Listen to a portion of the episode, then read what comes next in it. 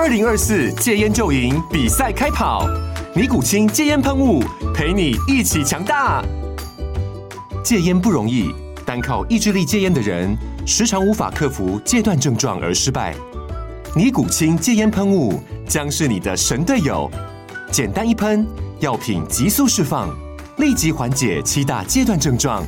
不限场合提高戒烟成功率。除了尼古清神队友，你还可以寻求专业医疗人员协助，一起迈向戒烟成功之路。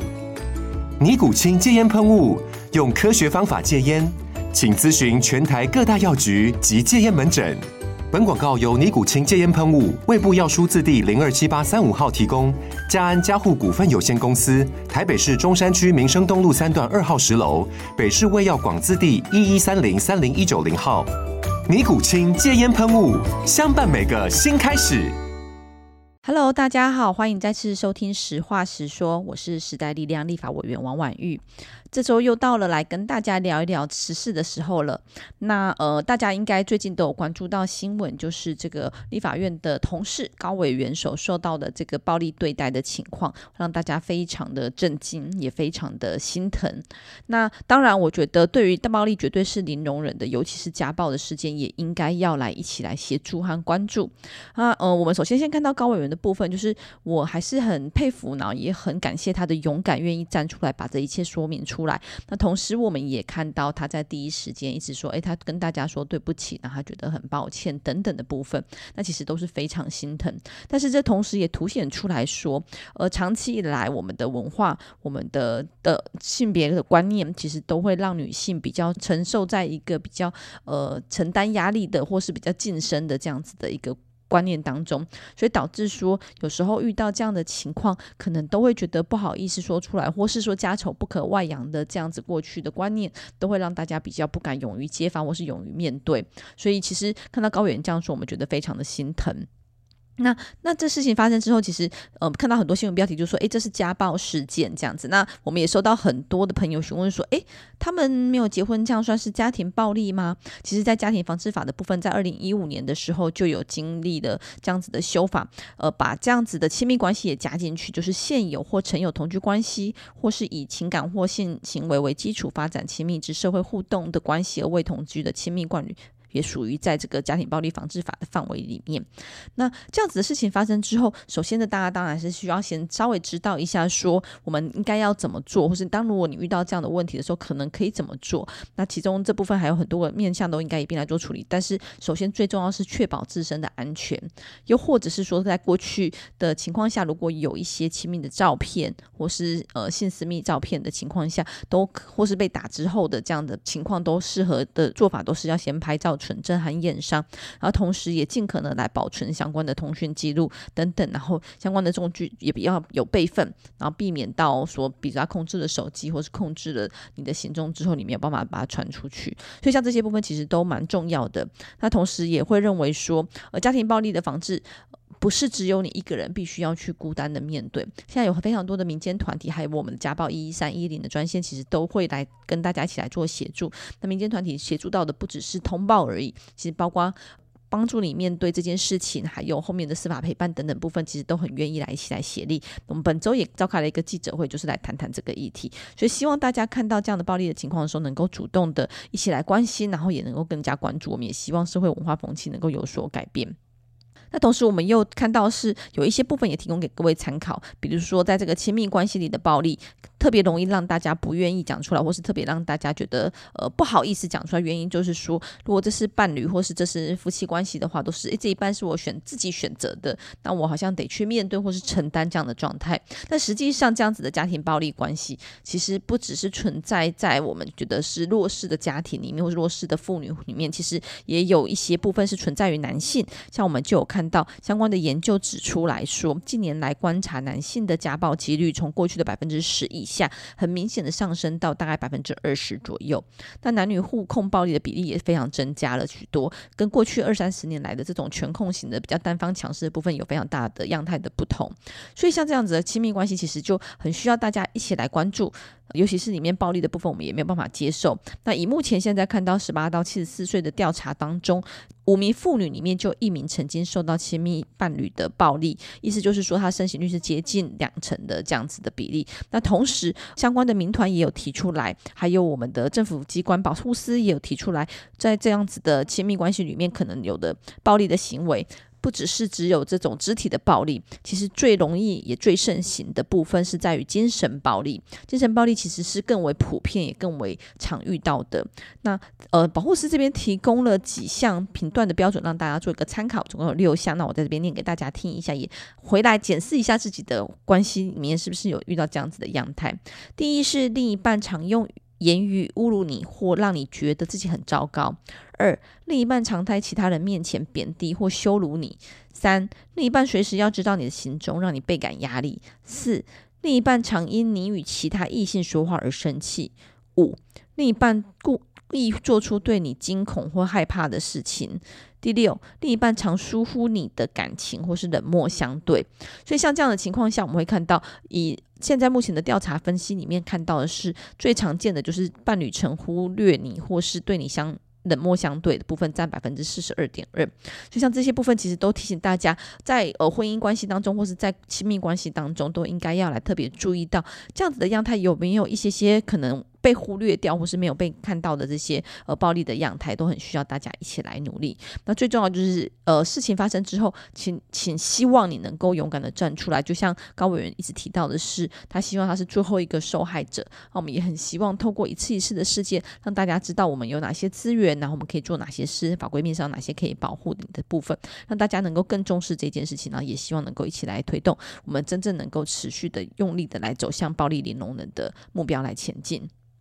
好，这是今这次这周最主要的呃引起最多社会讨论的新闻，然后也是一个让人觉得非常心疼的新闻。那第二个部分呢，就在于说，另外一个议题是我自己一直很关心教育。那我们也看到最近的这个大学作弊潮的部分，其实层出不穷，包括这个台大化工系、台北医学大学医学系，还有北师大的学生边吃泡面边考试边作弊，还甚至录影上传的这些奇怪的样态或是不对的样态。那首先，我觉得对于作弊这件事情，其实是一个不好的作为。那这里面包含了说对自己的学习不够负责，而且对同才不公平，以及对老师的不尊重，导师教学或是出考题的不尊重。但是呢，同时我们也会回来讨论说，到底为什么会有作弊这件事情？所以会看到的是，呃，我自己在思考是以前很多人会觉得说，诶，他成绩不好，他不会念书，所以他要靠作弊。但实际上我们在看到这几则新闻，其实都还是发生在蛮好的学校里面。为什么好学生也会来作弊？呃，有些人会觉得是因为现在。的教学虽然有比较开放，有比较多元，但是还是没有办法这么么的让大家觉得或是感受到说学习或考试的必要性，以及考试的内容是不是跟我自己所学有正相关。所以其中一个部分在于说，是我们认为作弊的行为不对，但是或许我们也可以同时来思考，如果要不作弊，或是为什么大家要作弊，以及我们有哪些部分可以做调整。比如说，像我自己以前就会蛮觉得很辛苦的部分是，呃，open book 的考试其实比较困难，就是书给你翻，然后要你把它作答，然后考这种申论题，或是辩证题，或是思考的这种论述的题目，其实非常的对我来说，我觉得非常的不容易。你反而是死背或是能够抄答案的考试院，真的很很容易。但如果我们回到说教育的本质，或是学习的本质，尤其是现在的网络资讯这么丰富的情况下，到底是能够背起来这些答案重要，还是说能够找到资讯，然后能够修，能够融会贯通，能够理解，能够应用比较重要？我觉得是可以一边来做思考的。那我觉得没有要采一个立场，但是也希望大家一起来做思考。又或者是这个评量的部分，仍然是应该要用考试的方式来进行吗？然后我自己的经验有很多，尤其是在国外的经验，其实非常多的时候都是缴交报告或是缴交小论文的方式来做处理。那其实要你要能够交出一篇呃流畅的、有有理的，然后有论述脉络的报告，其实你需要消化非常非常多的资料，而且必须要融会贯通和整合。那我自己觉得在这样的过程当中，其实对我后来的工作，我觉得蛮有帮助的，因为我觉得融会贯通和整合其实是蛮必要的能力，尤其是表达能力也非常重要。那我自己会觉得这样的考试内容。或许也都可以做大家一个参考，是去思考是不是仍然要采用纸笔测验，或是只有标准答案的测验方式。我觉得都需要一并来做了解。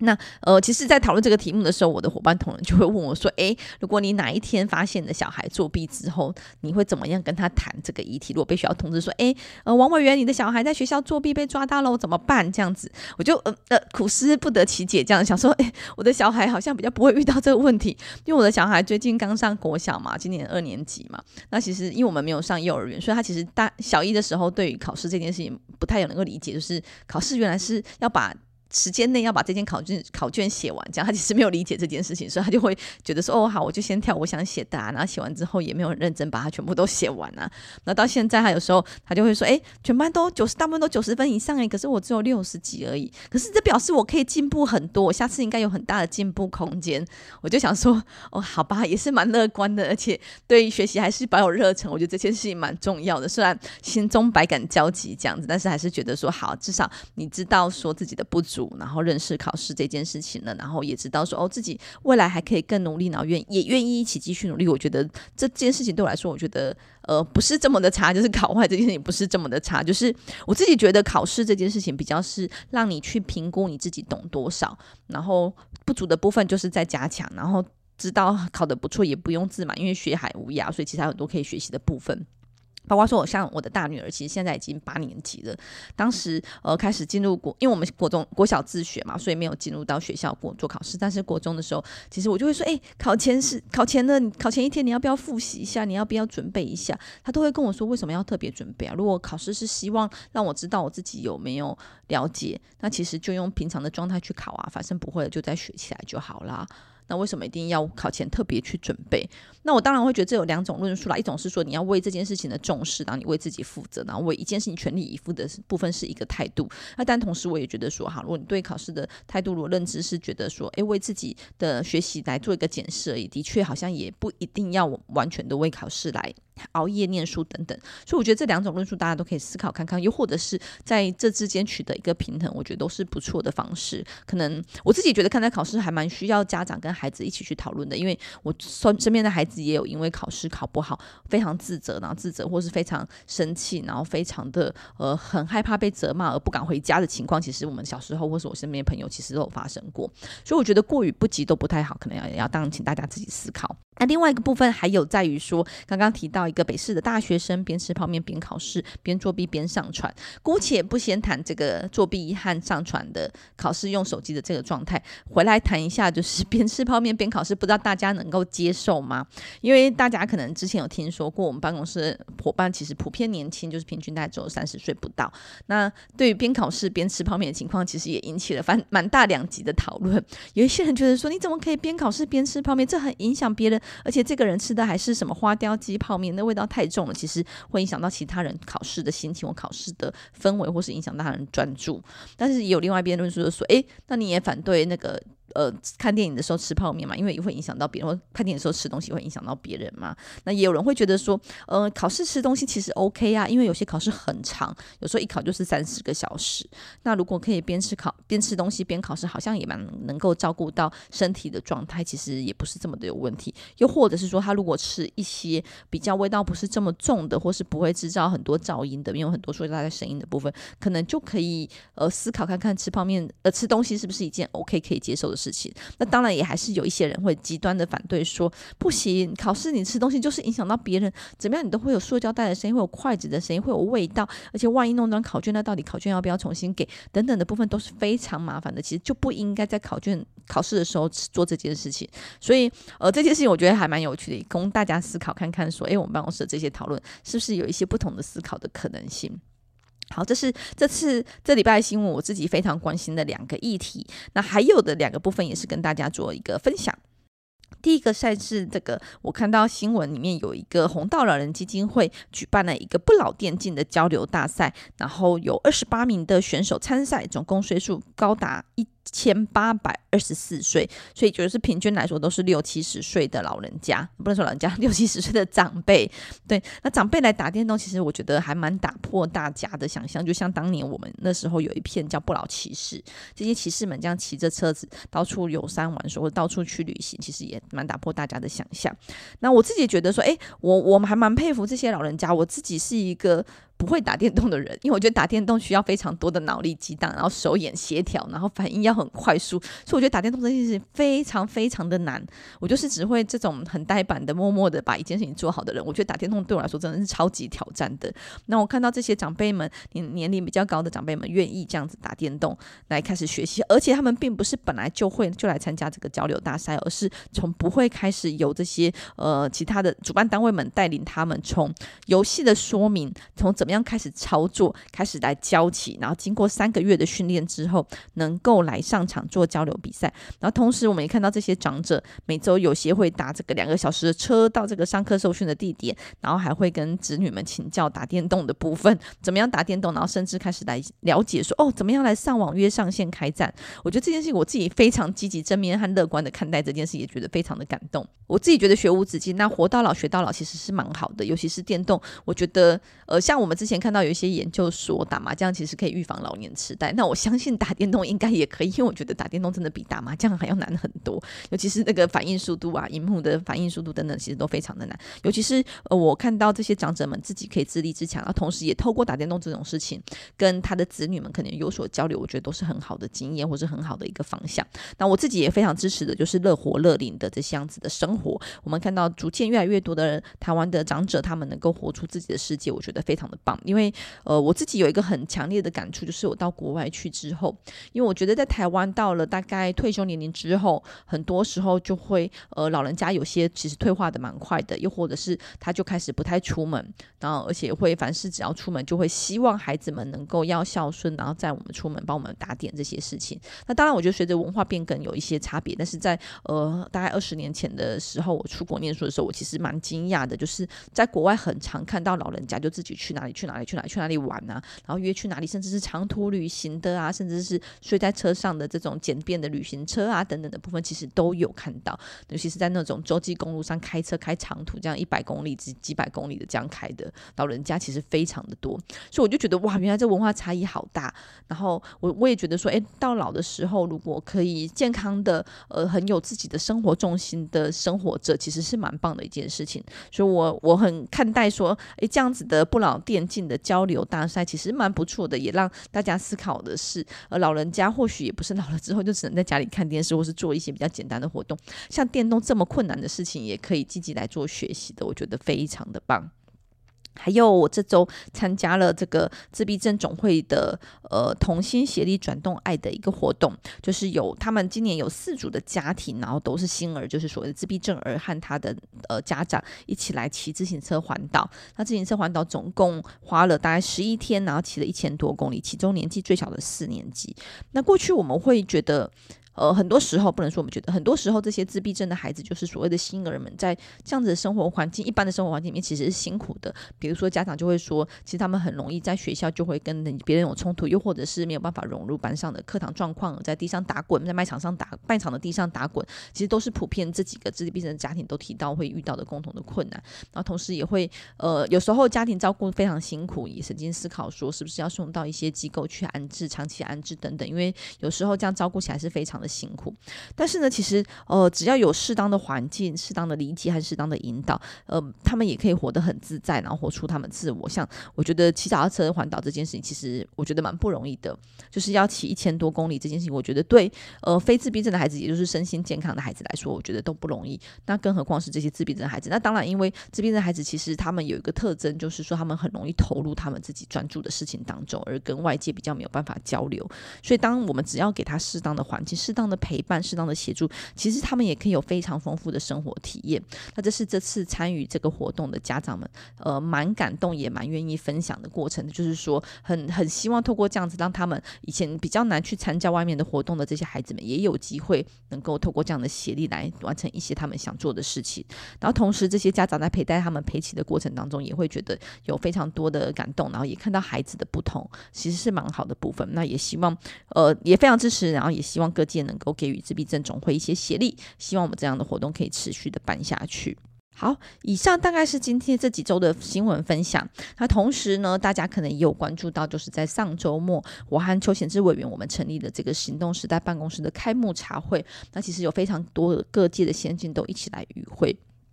那这就是我们一直期待、希望能够做的，因为显志是从人权律师，然后进入到政治圈，然后我自己过去是一个。呃，是一个上班族，然后也是一个全职妈妈。但是我其实也在过去曾经参与非常多的社会议题，从亲子的，从儿少的，然后从教育的，从环保的，从社会企业，其实有可有几个是我参与过，有些是我组织过的部分。那其实都很希望是推动这样子的民间力量，由下而上的力量。那当然进到立法院之后，因为公务 繁忙，就是主要工作都在立院里面。那我觉得这些社会议题的推动以及社会连接的部分非常的重要。然后我也不。希望因此而停滞下来，所以就组成了这样子的行动时代办公室，然后希望可以延续这样子的力量。那同时，我也觉得政治议题还有政治的活动和政治的政策，其实不应该跟人民的生活脱节，也应该要扩大更多的社会连接，所以组成了这个办公室。那未来应该也会来开办一些学堂或是培力的课程，希望能够也借此推动更多的议题，让大家一起来关心，一起来了解。